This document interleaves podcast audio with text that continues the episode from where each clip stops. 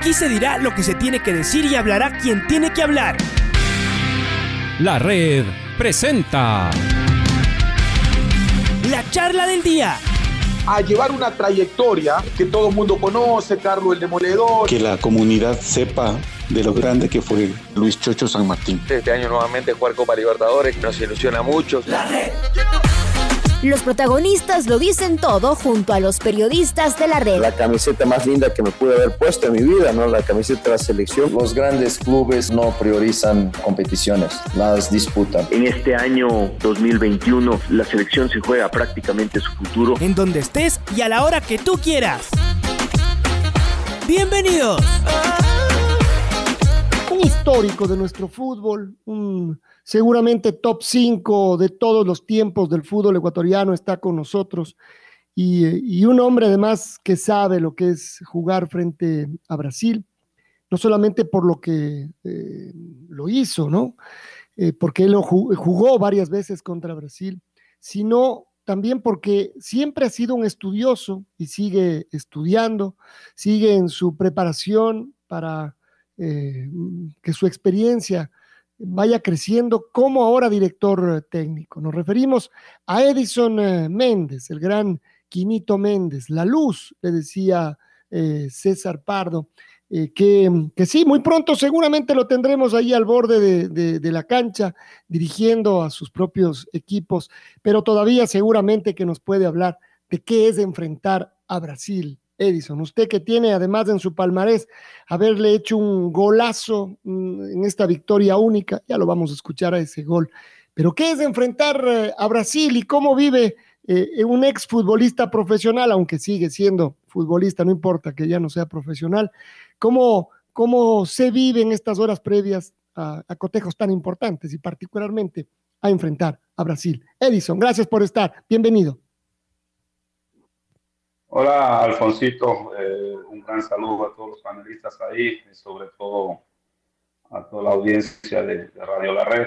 Un fuerte abrazo. Espero que cada día nos sigamos cuidando más y sobre todo salgamos de esta mala situación. Así es que a horas previas de enfrentar a Brasil, yo creo que con muchas ansias eh, uno espera la oportunidad de enfrentarse a un grande del continente, a un campeón mundial y sobre todo uno como jugador sabe que esta es la gran oportunidad de, de, poder defender la camisa de su país frente a un grande y sobre todo en territorio brasileño. Creo que las ansias eh, eh, le van comiendo de a poquito, pero en transcursos que va llegando la hora del partido, pues uno se va sintiendo mejor y al final pues el resultado es consecuencia del juego que uno tenga, ¿no?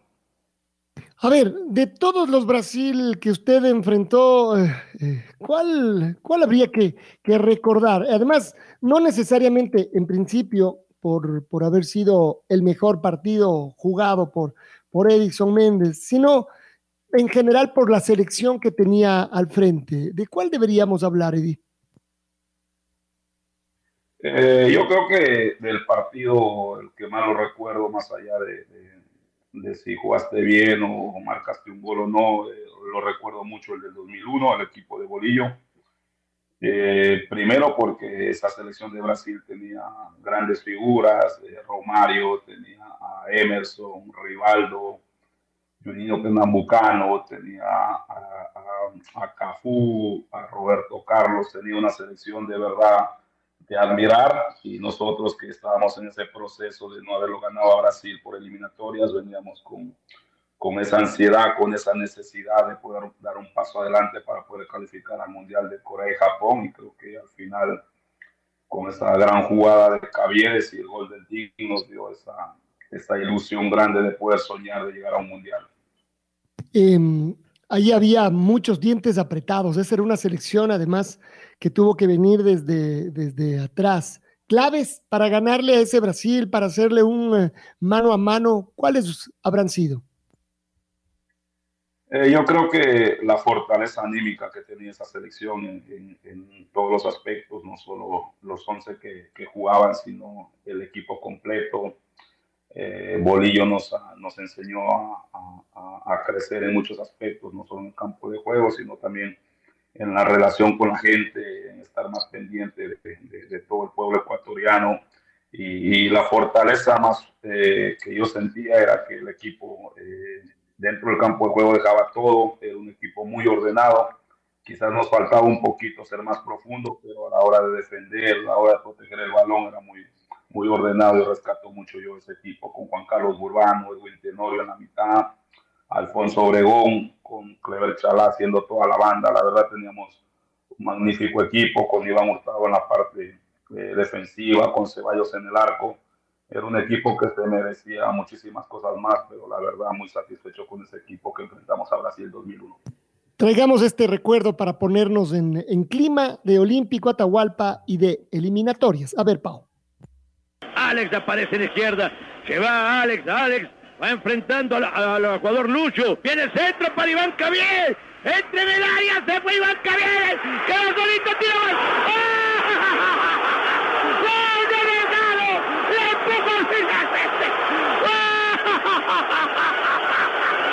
¡Ecuatoriano! ¡Espectacular! Iván Camiones entrando en el área. Le pegó y apareció para empujarla casi sobre la línea. ¡Es La primera de Ecuador a los 3.30 de iniciado el Otra vez el tin, tirín, tin, tin para hacer levantar a un país la jugada comienza con Alex que se lleva la marca de Roque y para Cavieres que pagó todo. Lo del primer tiempo, barriendo rivales en el área y la pelota a la derecha para que entre Agustín Delgado y empuje el balón en el primer gol de Ecuador ante Brasil en el Atahualpa. Ha salido más el sol, más caliente el sol para abrigar la esperanza de Ecuador. Ahora se transforma este 1 a 0 ante Brasil.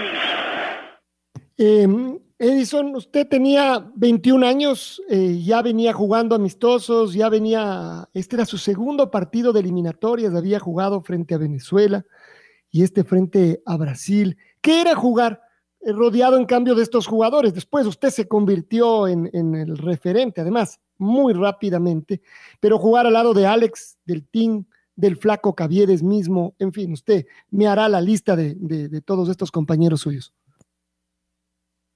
Bueno, no era fácil porque venir de, de, un equipo que, si bien es cierto, ya, ya, empezaba a dar mis primeros pasos en el Deportivo Quito, eh, ya tenía categorías menores, sub-20, un sudamericano, un argentino, un preolímpico, sub-23. No era lo mismo enfrentar eliminatorias, eh, eh, como usted bien dice, era mi segundo partido en, en, en la selección de mayores. Me tocó debutar frente a Brasil. La verdad que los primeros minutos, como a todos, nos coge esa ansiedad, ese nerviosismo de poder eh, demostrarlo, pero de tener la confianza del cuerpo técnico, de Bolillo, del respaldo de, de, la gente que yo crecí en el Chota, como Ulises, como eh, Chalá, como Agustín, más eh, rodeado de Alex Aguinaga, con Iván Hurtado, creo que me sentí bastante bien, me dieron esa confianza como para que yo hiciera lo que más me gusta, que es eh, disfrutar del fútbol y afortunadamente ese fue el partido que a mí me puso en la órbita de, de, de poder estar y poder jugar tres mundiales con la selección de Ecuador, ¿no?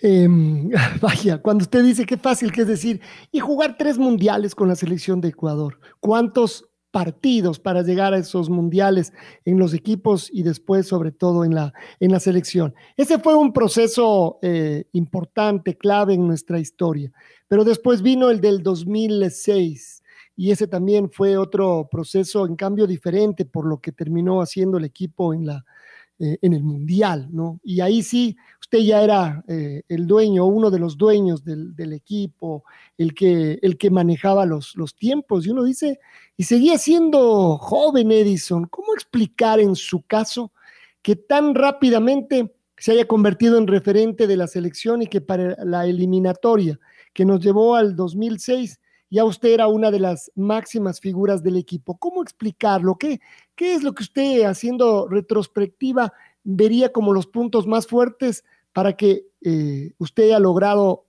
convertirse, como decimos, en referente? Bueno, primero, eh, a veces la experiencia, eh, hablamos en, años y, y, la verdad yo yo creo que la experiencia está en los partidos, en los recorridos, en los, en los errores que a veces uno comete, en los aciertos. haber jugado partidos muy bravos frente a Uruguay, en, en, Uruguay, frente a Paraguay, cuando tuvimos que perder muchas veces, en Brasil, cuando perdíamos de, de muy mala manera, creo que uno le va ganando experiencia y al final creo que también el, el, haber compartido eh, categorías menores con muchos de ellos eh, hizo que nos entendamos de la mejor manera. Después hubo mucha frescura que nos dieron eh, Alejandro Castillo y, y, Antonio Valencia, hizo que el equipo tenga esa mezcla que se necesita todo equipo, toda selección de, de juventud y experiencia. Y la verdad pues que me sentía muy bien en el rol en la selección, siempre me trataron con mucho cariño me apreciaron mucho, pues, y eso hizo que nosotros tengamos una selección bastante madura en el Mundial de, de Alemania, donde para mí fue una de las mejores experiencias vividas como, como futbolista a nivel de selección. Estaba viendo que el 10 de septiembre del 2003 recién comenzaban las eliminatorias a ese Mundial del 2006. Les tocó visitar a Brasil, eh, Vida, Roque Junior, Lucio, eh, Cafú, Roberto Carlos, Ronaldinho, Gilberto da Silva, Emerson, eh, C. Roberto, Ronaldo Nazario, Rivaldo. Ese era el equipo con el que ustedes jugaron. José Francisco Ceballos, Ulises de la Cruz, Giovanni Espinosa, Iván Hurtado, Neisy Reasco, Edison Méndez, Alfonso Obregón, Edwin Tenorio, Marlon Ayovic, Clever Chalá y Carlos Tenorio. El demoledor jugó un rato, Otilino al final. Les ganaron 1 a 0, un gol que les hizo Ronaldinho a los 13 minutos. ¿Se acuerda de eso? Sí, me acuerdo de ese partido. Eh, al final nos dejó con ese sabor agridulce porque Ecuador eh, para mí hizo un muy buen partido. Quizás nos falta un poco eh, la toma de decisiones en, en, los últimos tres cuartos de cancha a favor de nosotros y creo que al final también ellos con todo ese poderío de Ronaldinho, de Roque, eh, un equipo que era muy dinámico por los costados, el de Brasil, nos terminaron ganando, pero yo me quedo con esa sensación de que Ecuador se hizo un muy buen juego eh, en Brasil, así es que eh, nada puede seguir pensando que este tipo de partidos hay que jugarlos con mucha intensidad, no hay cómo dar ventajas porque estos en cualquier momento sacan todo ese poderío que tienen los brasileños y, más allá de hacer un buen juego, puedes terminar perdiendo. A ver, pero va a haber una gran diferencia, no solo los nombres, pero bueno, también hoy hay grandes figuras, pero que eran los estadios repletos. Yo en cambio me acuerdo de ese partido que perdimos 3-2 en la eliminatoria eh, anterior, en la que hablábamos del 2002, cuando hicieron un par de golazos Alex y Ulises. Eh, y que la gente estaba muy enojada después del segundo gol de Ecuador, incluso empezaron a bucharles, empezaron cada vez que tocaba Ecuador a gritarles, a gritarles ole. Mucha gente siempre enfervorizada, el brasileño, así como uno lo ve cariñoso con su equipo, puede ser muy duro.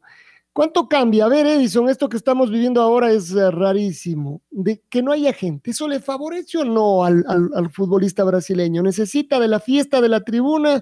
O qué bueno que no esté la fiesta y así pueden jugar tranquilos. ¿Será que para uno de los dos lados es mejor el que no haya público? Bueno, hablando desde el punto de vista primero de, la selección brasileña, yo creo que no le favorece. Eh, tuve la oportunidad de estar en, Brasil jugando y sé cuán importante es para ellos tener eh, eh, su hinchada, que estén en el estadio, es una motivación como para cualquier deportista, eh, que siempre esté su, su, gente. A mí me gustaba que la gente vaya a la Atahualpa porque muchas veces eh, los goles los marcaban ellos eh, con su aliento, pero para Brasil yo creo que va a ser perjudicial porque no esté la gente, porque la verdad que alientan la mayoría del tiempo, quieren que Brasil siempre sea Brasil, juegue bonito y para los jugadores es una motivación. Para nosotros, en cambio, en este aspecto de jugar eh, de visitante nos va a favorecer mucho porque también los brasileños son de, de, alentar y eso al jugador también por momentos se siente más allá de estar con la concentración en el partido, también a veces se siente hinchada, pero eh, va a ser un partido difícil, Alfonso, pero yo creo que va a favorecernos a nosotros que se juegue sin público este, este partido. Y Edison Méndez ha sido parte de varias historias únicas de nuestro fútbol. Una de ellas es difícil saber cuál es la tabla de posiciones de los mejores goles, de los más importantes, de los más festejados, mm, lo que usted quiera.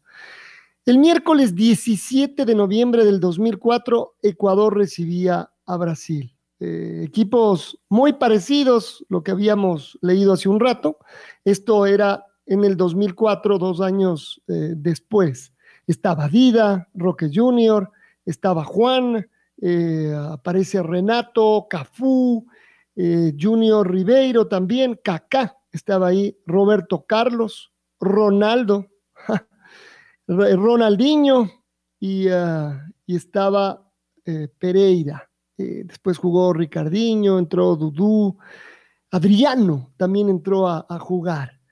Edwin Villafuerte era el arquero de Ecuador, Ulises, Iván Hurtado, eh, estaba el Flaco Caviedes, Edison Méndez, claro, el Tim Delgado, el Pato Urrutia, Paul Ambrosi, Marlon Ayoví, La Sombra Espinosa, estaba Edwin Tenorio, entraron eh, Franklin Salas, Walter Ayoví Corozo, Inés Reasco a jugar, el técnico era Luis Fernando eh, Suárez. ¿Qué se acuerda de ese Brasil-Ecuador? Uno dice, había llovido, estaba todo muy rápido, dientes apretados, cuidado con equivocarse. ¿Qué se acuerda, Eddie?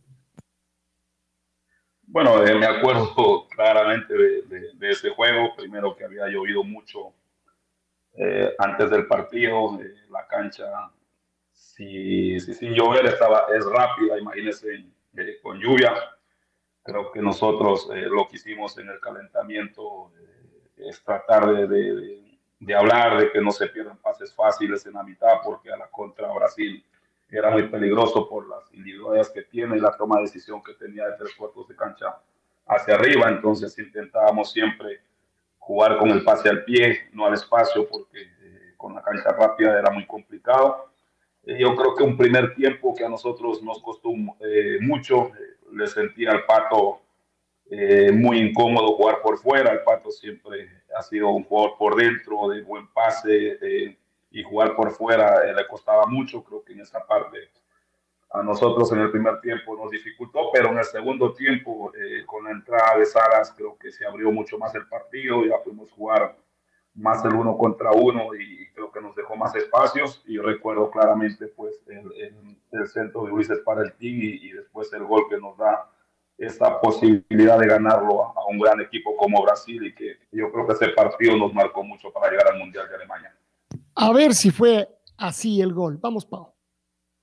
Pelota de Ulises de la Cruz. Aquí está Ulises. Le está pidiendo Edison Méndez a cruzar la mitad de la cancha. Edison Méndez arriba. ¡Qué pelota! Ahora sí. Ulises y el centro. Falla Roque Junior. El Sin Delgado la tocó para Edison.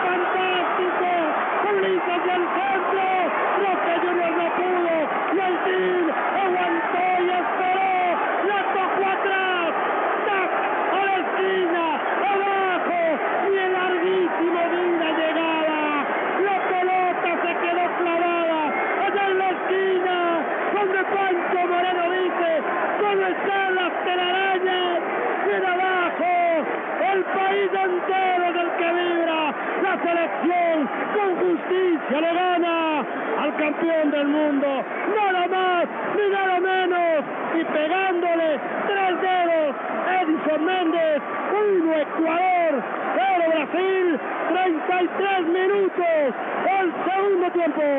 Cuando caen las luces de la noche acá, cuando ya no creíamos en el equipo, apareció la luz que le pegó con tres dedos abajo parecía que no era gol, pero el grito de Alfonso nos hizo creer.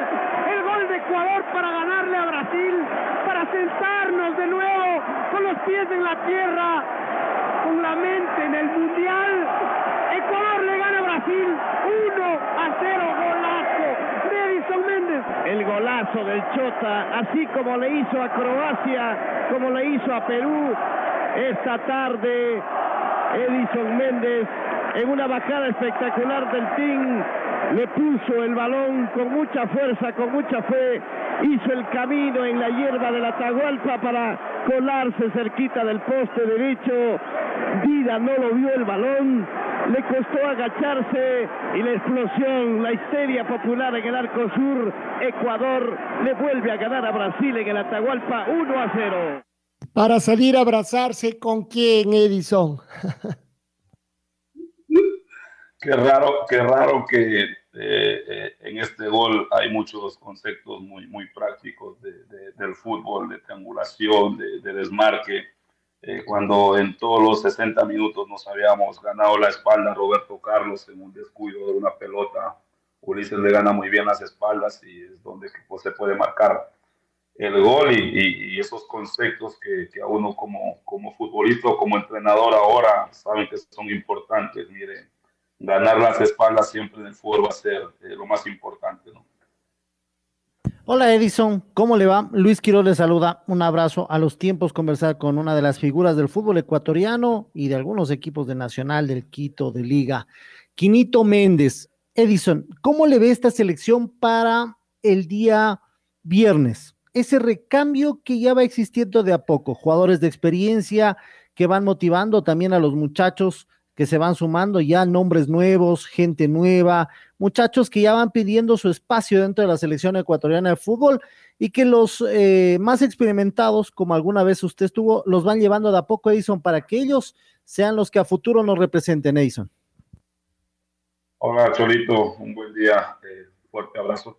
Yo creo que eh, primero, eh, con la llegada de, de, del profe eh, se hizo esa, esa mezcla importante que necesita el fútbol de tanto de jugadores de experiencia como Egner, como Novoa, eh, ahora que se sumó Fidel, Damián Díaz eh, y los jóvenes que vienen desde atrás, eh, que para mí son jóvenes solo en edad, más no en, en, en, el crecimiento deportivo como Plata, como, como Caicedo, como Méndez, han hecho una muy buena mezcla de, de, de llevar a esta selección al objetivo que, que todos queremos, que llegar a un mundial la verdad que el jugador que, que, se sume a la selección sabe que se suma a un buen proyecto, a un buen trabajo y así es más fácil pues estar en, en un equipo como este, ¿no?